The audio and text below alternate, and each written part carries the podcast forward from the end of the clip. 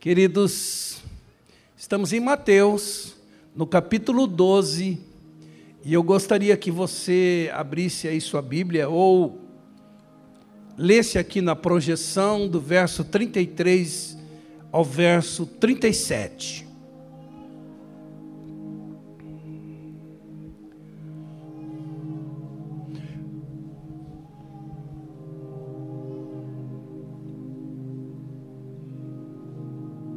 A minha tradução vai ser um pouquinho diferente da que, for, da que foi projetada, mas o sentido é o mesmo.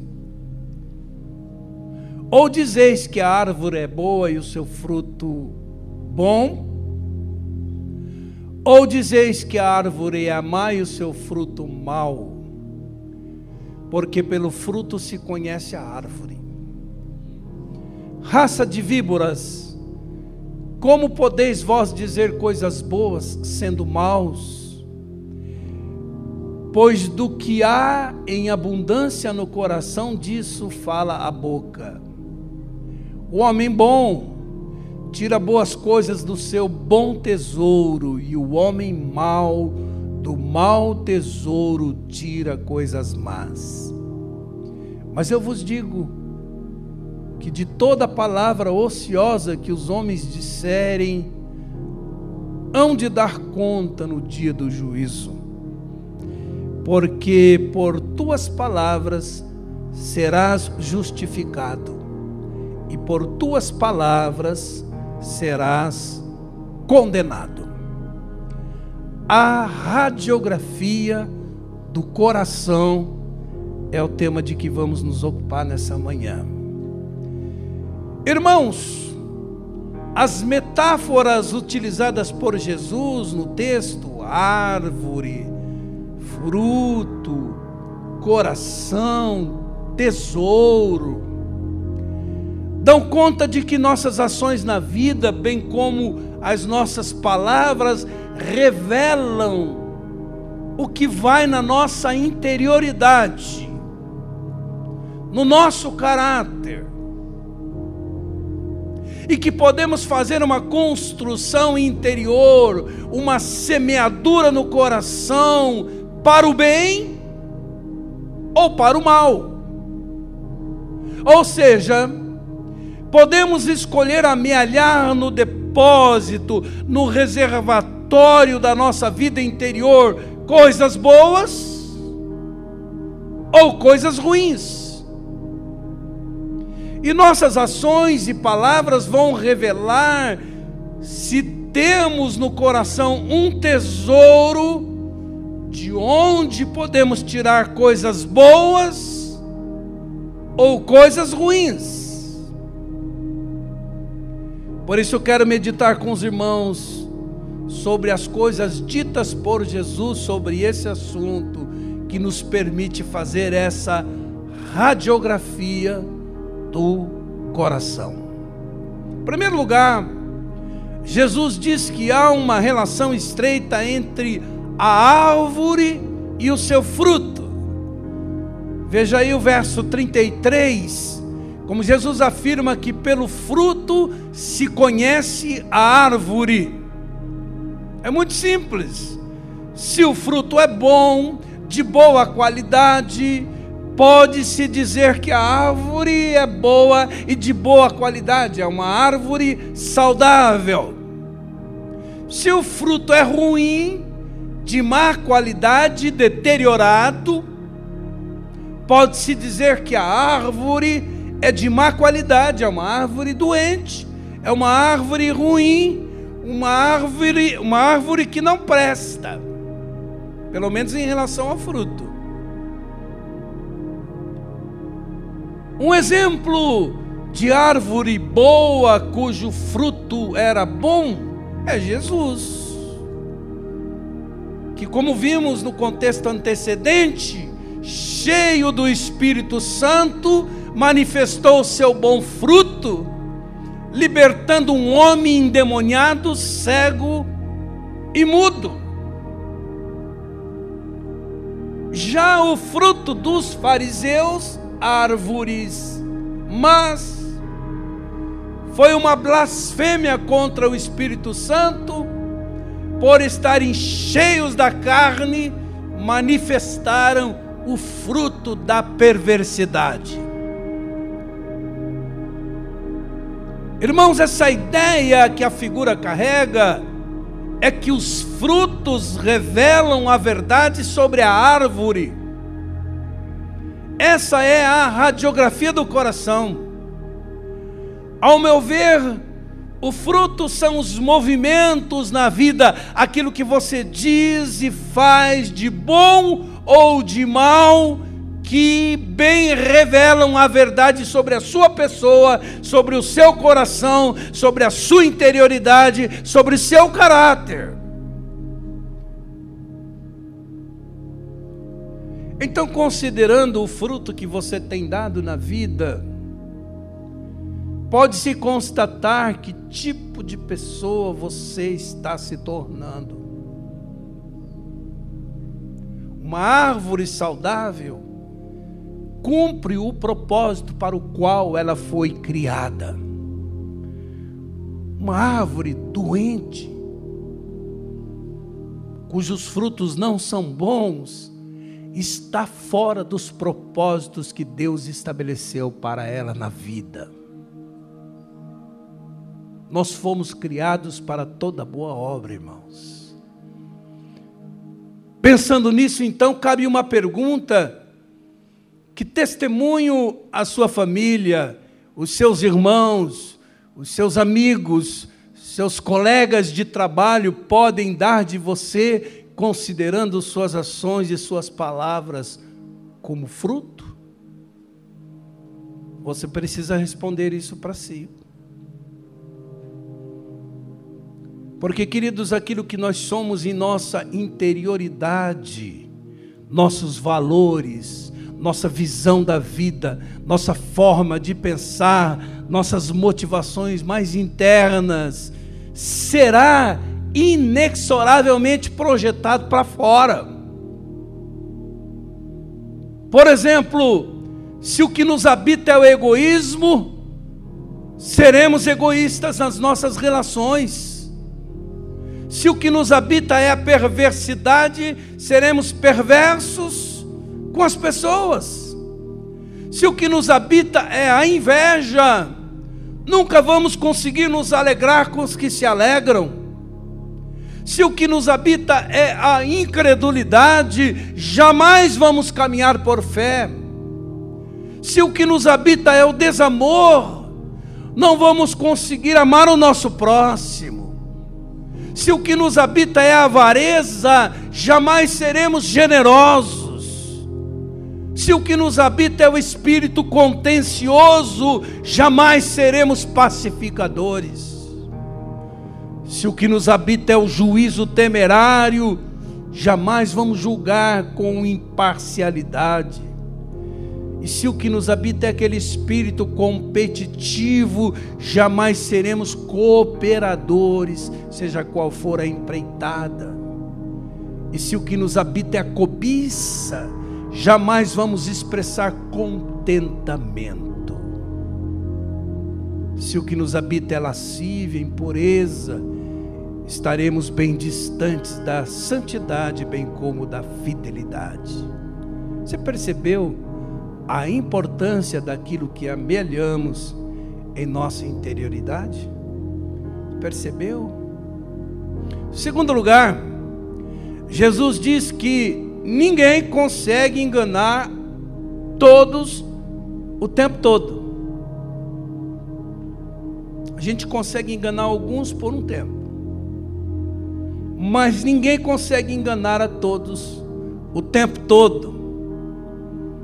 Vale lembrar, irmãos, que entre os ouvintes de Jesus estão os fariseus, com a sua religiosidade aparente, sem correspondência interna, por isso foram chamados por Jesus de sepulcros caiados, branquinhos por fora, que é a caia que você passa, não é?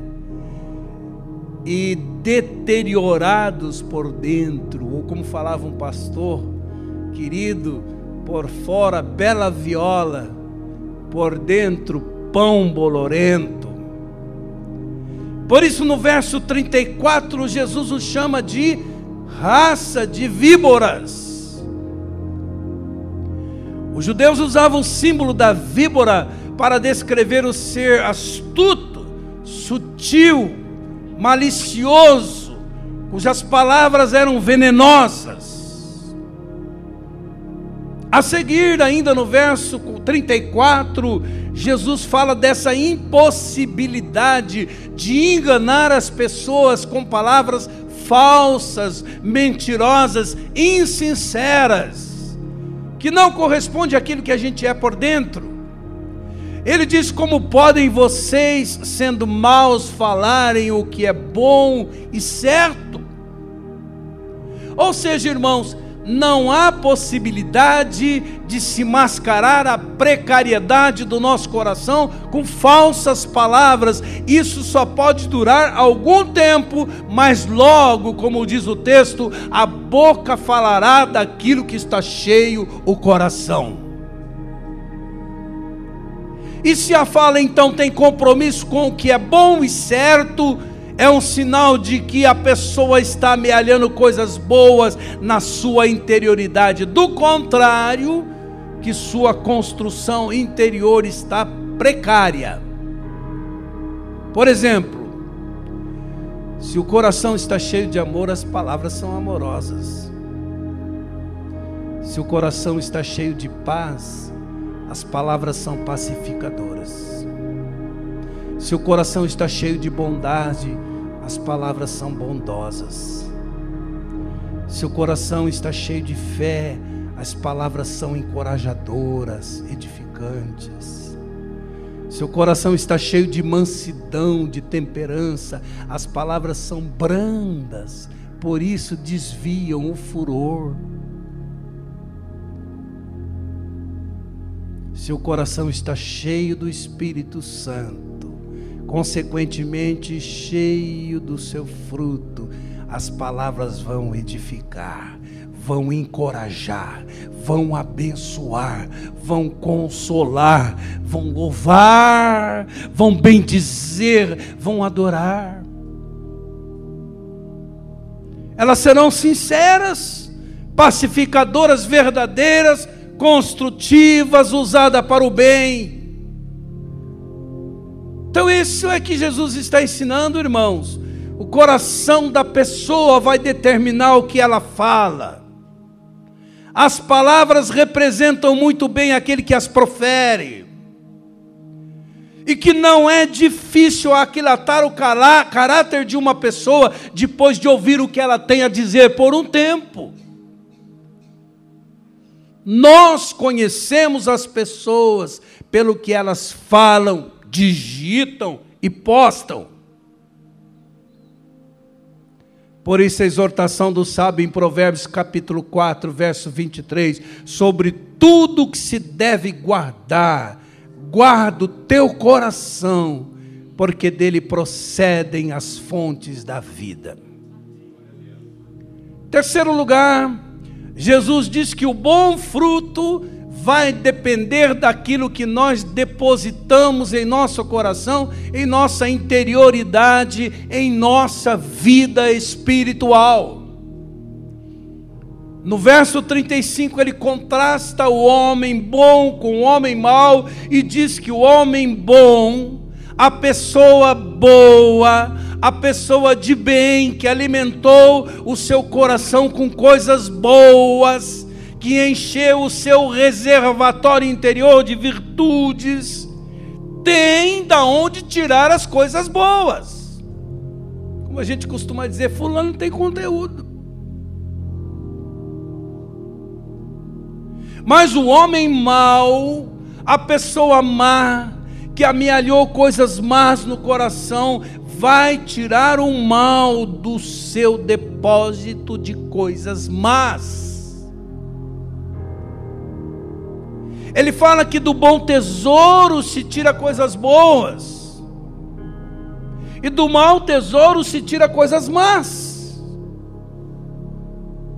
Queridos, o tesouro mencionado por Jesus é a figura de linguagem que carrega o seguinte princípio: o que é importante para uma pessoa, ela busca e guarda como coisa de valor. Isso é tesouro.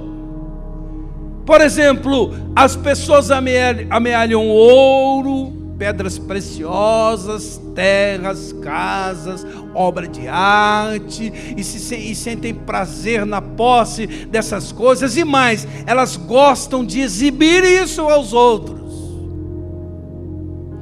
O ser humano age do mesmo modo semelhante, do mesmo modo na vida espiritual. As coisas que para ele são importantes é o que ele busca, é o que ele desenvolve, é o que ele expressa. Ou seja, durante a nossa existência, vamos enchendo os depósitos da nossa interioridade, e como eu disse, podemos enchê-los de coisas boas ou de coisas más, podemos alimentar o nosso coração de coisas boas, edificantes, justas, nobres, virtuosas ou de coisas ruins. E dependendo do que escolhemos alimentar nossa vida interior, vamos formando o nosso caráter, vamos definindo os nossos valores, vamos tornando aquilo que amelhamos em nossa interioridade. E se você se alimenta de coisas boas, deposita coisas boas no coração, você terá um depósito de coisas boas, e de lá você vai poder tirar coisas boas para abençoar as pessoas, para abençoar os irmãos, para abençoar a família, para abençoar a si mesmo. Mas se a semeadura interior formar, o seu depósito interior estará cheio de coisas más. E quando você quiser tirar de lá coisas boas, você não vai encontrar. Talvez você gostaria de ser uma pessoa mais interessante, com mais conteúdo, de ter um lastro espiritual e de fé maior, para abençoar aqueles que com você convivem, mas quando você vai buscar lá, você não encontra. Porque isso não é automático, isso é um processo.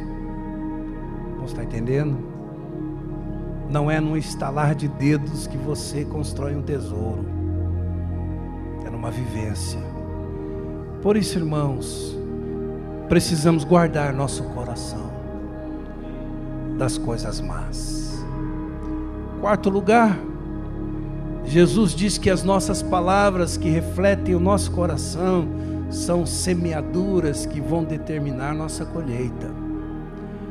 No verso 33, 36, desculpem, ele diz: que daremos conta das palavras ociosas, ou frívolas, ou inúteis, ou desnecessárias que nós proferirmos.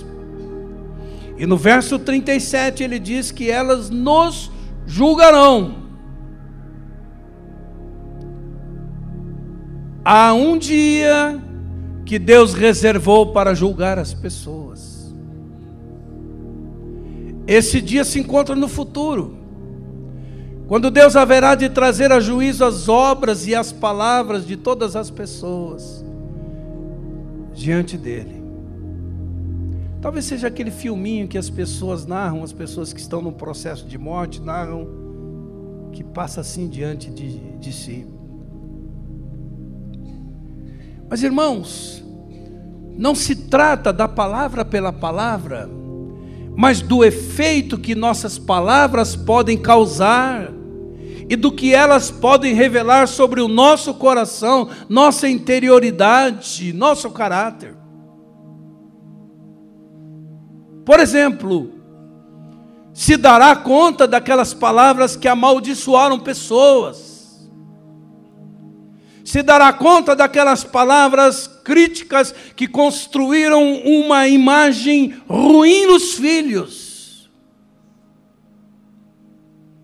Se dará conta daquelas palavras que enganaram as pessoas, que desencaminharam as pessoas, que seduziram as pessoas para o mal.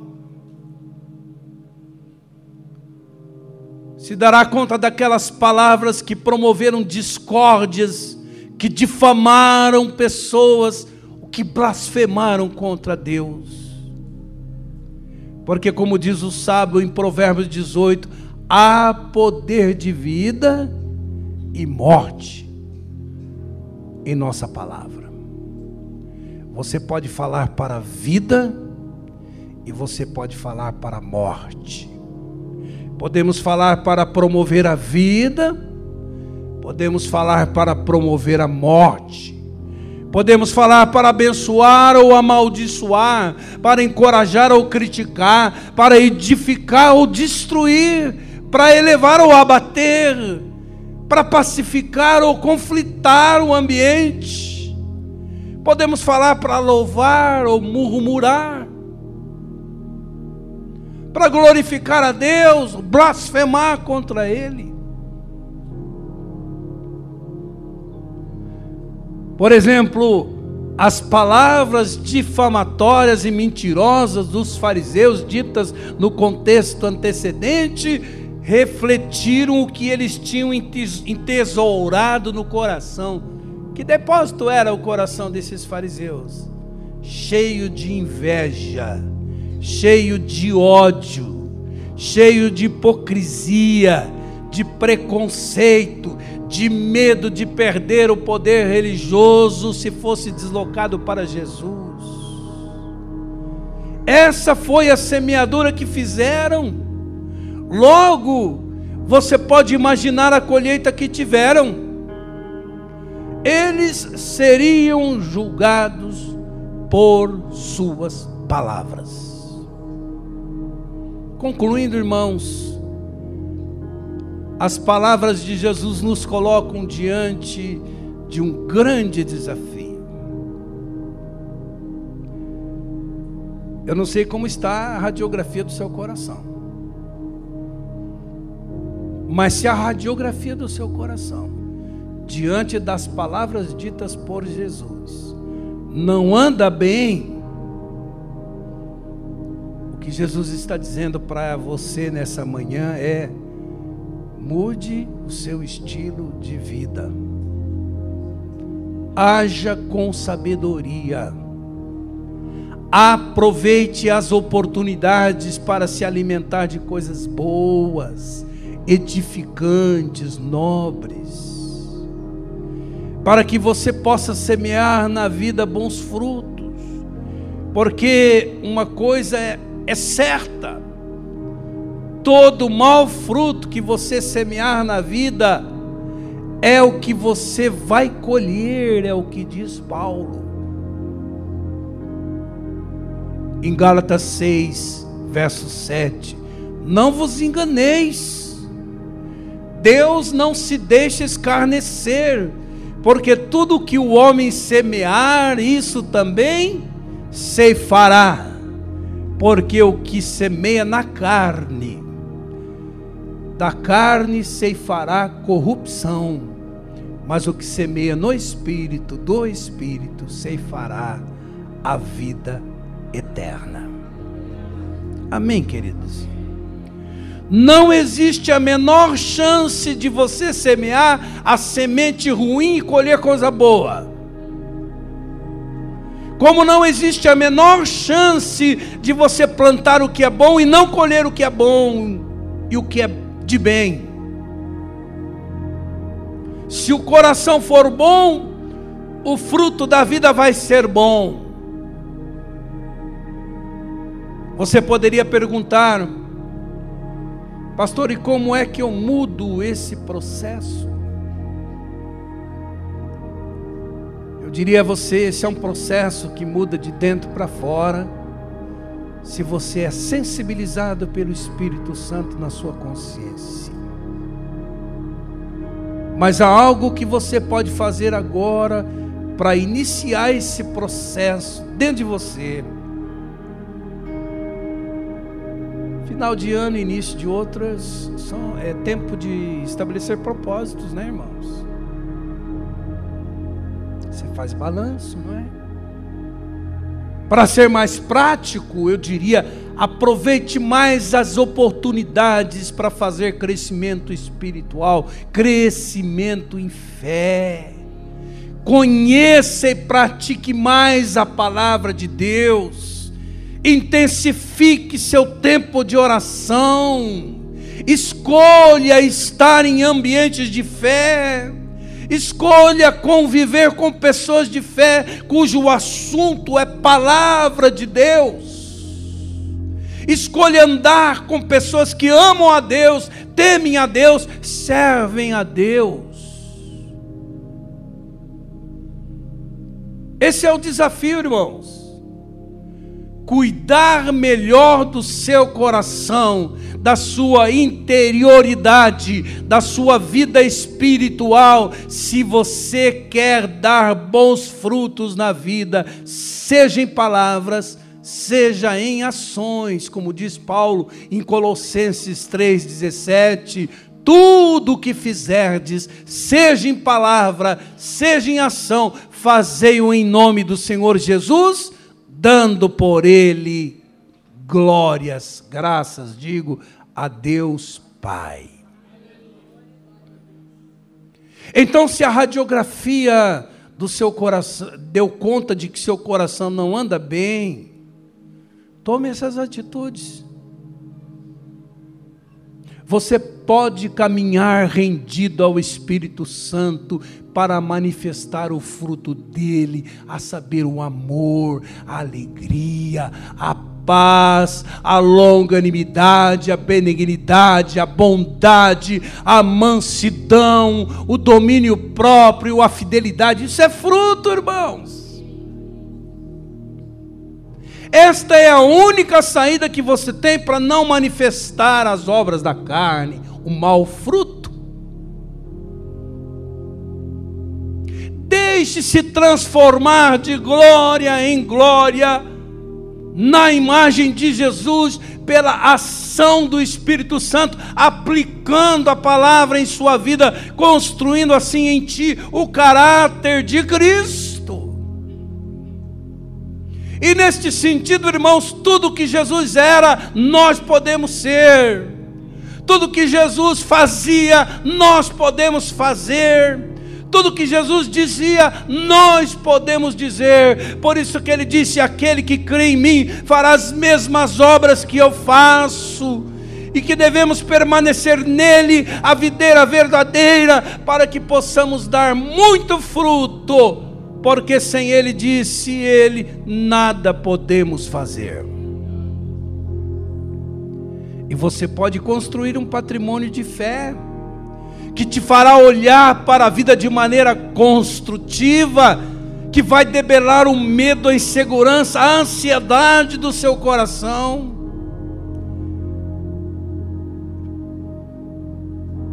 Isso você terá conhecendo e praticando a palavra de Deus, que é lâmpada para os nossos pés, luz para o nosso caminho, que é viva e eficaz para nos melhorar como pessoas e constitui o fundamento da nossa fé. Irmãos, essa é uma decisão de vontade. Ninguém vai decidir isso por você. Essa é uma escolha que você precisa fazer na vida. Se uma árvore má, ser uma árvore má, ou cativa da obra da carne, dos condicionamentos do mundo, das ingerências malignas, produzindo péssimos frutos na vida, ou ser uma árvore boa, se deixando transformar pelo Evangelho e produzindo frutos na vida. Você é que escolhe todo dia se quer empreender essa construção para dentro, na sua interioridade, para ficar do lado do bem e realizar coisas boas, para responder aos propósitos de Deus, para experimentar a vontade de Deus e ir se assemelhando a Jesus, ou não. Que essa seja a sua escolha, em nome de Jesus. Vamos ficar de pé. Quero fazer um convite para você. Quem sabe você está potencializado em Deus para ser uma árvore boa, mas não tem sido. A Bíblia fala que existe o homem natural, que ele não consegue discernir as coisas espirituais, mesmo que ele queira. Ele pode ter lampejos de virtudes, mas o pecado o arrasta para baixo, porque ele é escravo do pecado, ele é devedor à sua carne ele não tem dentro de si o Espírito Santo para gerar esses frutos, para transformá-lo à semelhança de Jesus, o homem natural. A Bíblia diz que existe o homem espiritual, é aquele que está potencializado para ser a boa árvore e dar o bom fruto, e ele quer, ele deseja. Mas a Bíblia diz que há no meio o homem carnal que, embora esteja potencializado para ser árvore boa e dar bom fruto, ele não quer. Jesus disse que ele é pior que o homem natural. Antes fora frio, por seres morno, estou a ponto de vomitar-te da minha boca. Que ele quer posição posição. Amém, queridos? Eu faço dois convites. Faço um convite para aquele que fala: Eu tento, quero, não consigo. E eu quero ter um novo coração. Eu quero entregar minha vida a Jesus para que Ele transforme meu coração, que Ele mude a minha interioridade, que Ele me dê discernimento espiritual, que Ele me transforme numa árvore boa, que eu seja regenerado, gerado de novo por Ele. Eu quero nascer de novo. Eu quero iniciar esse ano sendo transformado numa árvore boa, para dar bons frutos, para semear coisas boas, porque também quero colher coisas boas. Esse é um convite. O segundo é você que já está potencializado para ser árvore boa, mas diz: olha, olhando para minhas palavras, olhando para os meus frutos, a radiografia do meu coração dá conta de que ele não anda bem.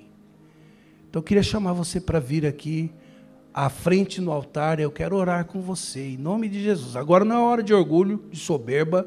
A Bíblia diz que Deus resiste o soberbo, dá graça aos humildes. Agora é hora de quebrantamento. Quebrantamento. Nós só vamos crescer como igreja, como pessoas, na medida em que nós formos nos quebrantando diante de Deus, nos convertendo dos maus caminhos, nos convertendo ao Senhor, e a promessa é de que Ele vai ouvir nossas orações, Ele vai sarar a nossa terra.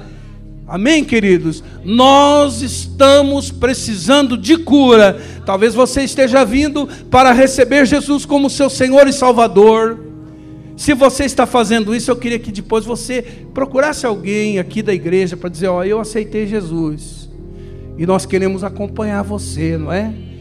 E você talvez esteja vindo para dizer: Eu quero construir um depósito na minha interioridade. Eu quero aproveitar esse ano. Eu quero aproveitar. Eu quero que o ano de 2020 seja diferente para mim. Meu irmão, é só abrir o coração, deixar Deus fazer, e Deus vai fazer de você uma pessoa interessante, uma pessoa abençoadora, uma pessoa resolvida no coração, uma pessoa a serviço dEle, uma pessoa abençoada e abençoadora, como Deus disse a Abraão: Eu vou te abençoar e tu vais ser uma bênção. É como orou o salmista: unges minha cabeça e o meu cálice se transborda. É como disse o Senhor Jesus: aquele que se abeberar em mim, aquele que estiver ligado na videira verdadeira, vai dar muito fruto. Ou como ele disse também: aquele que tem sede, vem a mim e beba, do seu interior fluirão rios de águas vivas. Deus quer mover as águas paradas do seu coração. Então venha, venha para receber uma nova unção, venha para receber uma capacitação de Deus, venha para receber a libertação do Senhor nessa hora, em nome de Jesus.